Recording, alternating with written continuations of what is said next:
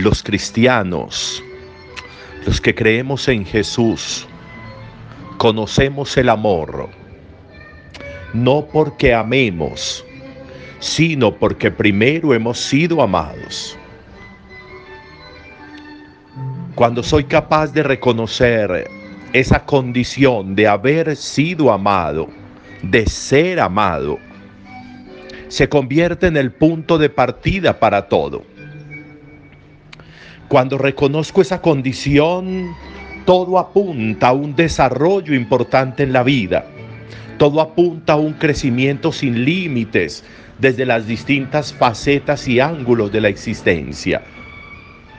Cuando me sé amado, cuando me reconozco amado, todo cambia, todo se transforma, todo reluce. La, ausencia del amor en quien debería amar, acaba con todo, destruye todo. Cuando no tengo conciencia de ser amado, entonces es imposible encontrar caminos, es imposible encontrar soluciones, es imposible vislumbrar crecimiento, es imposible levantar la mirada hacia la altura. Todo se vuelve rastrero, todo se queda rastrero, hasta la mirada, hasta los sueños, hasta las ilusiones. Porque lo que nos levanta es ser amados. No es ni siquiera amar, es ser amados. Porque cuando yo no me sé amado, no sé amar. Cuando yo no, yo no me sé amado, me es imposible amar. Cuando yo no me sé amado primero, el amor se convierte en una farsa el amor que supuestamente entrego o doy se convierte en un trueque, en un contrato, en un lleve y deme. Pero cuando nos sentimos amados, entendemos la libertad del amor. Cuando nos sentimos amados, entendemos la gratuidad del amor. Cuando nos sentimos amados, sabemos que amar ya es el pago esencial que yo necesito que poder amar es para mí el mejor, la mejor de las contraprestaciones.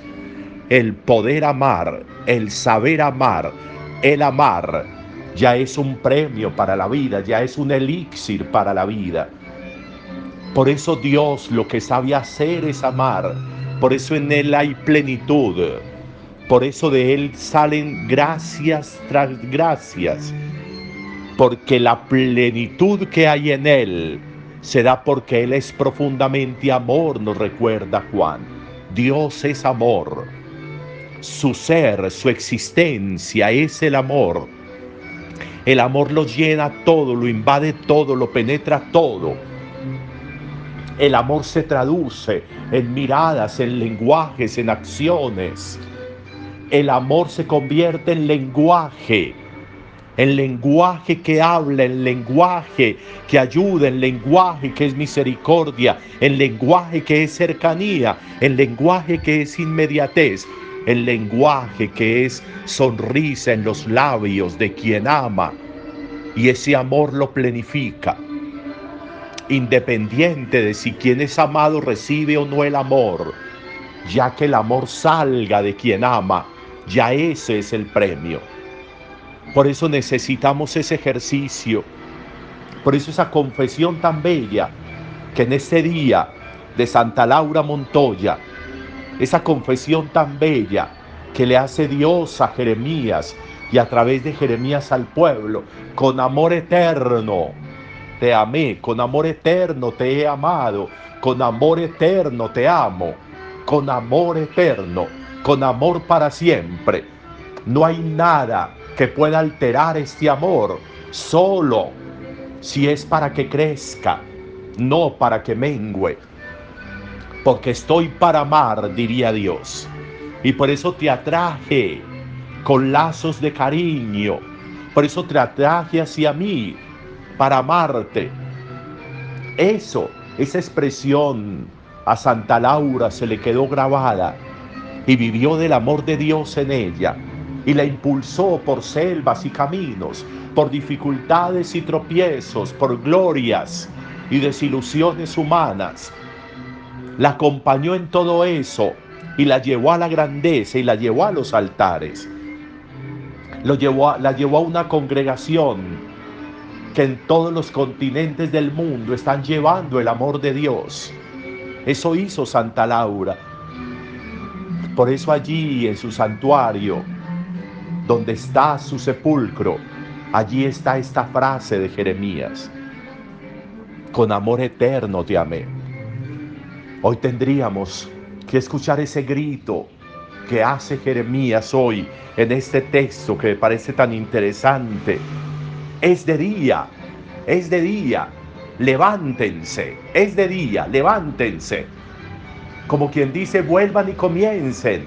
Es de día, ya pasó la oscuridad, ya pasó la noche, ya pasaron los momentos complejos. Es de día, levantémonos.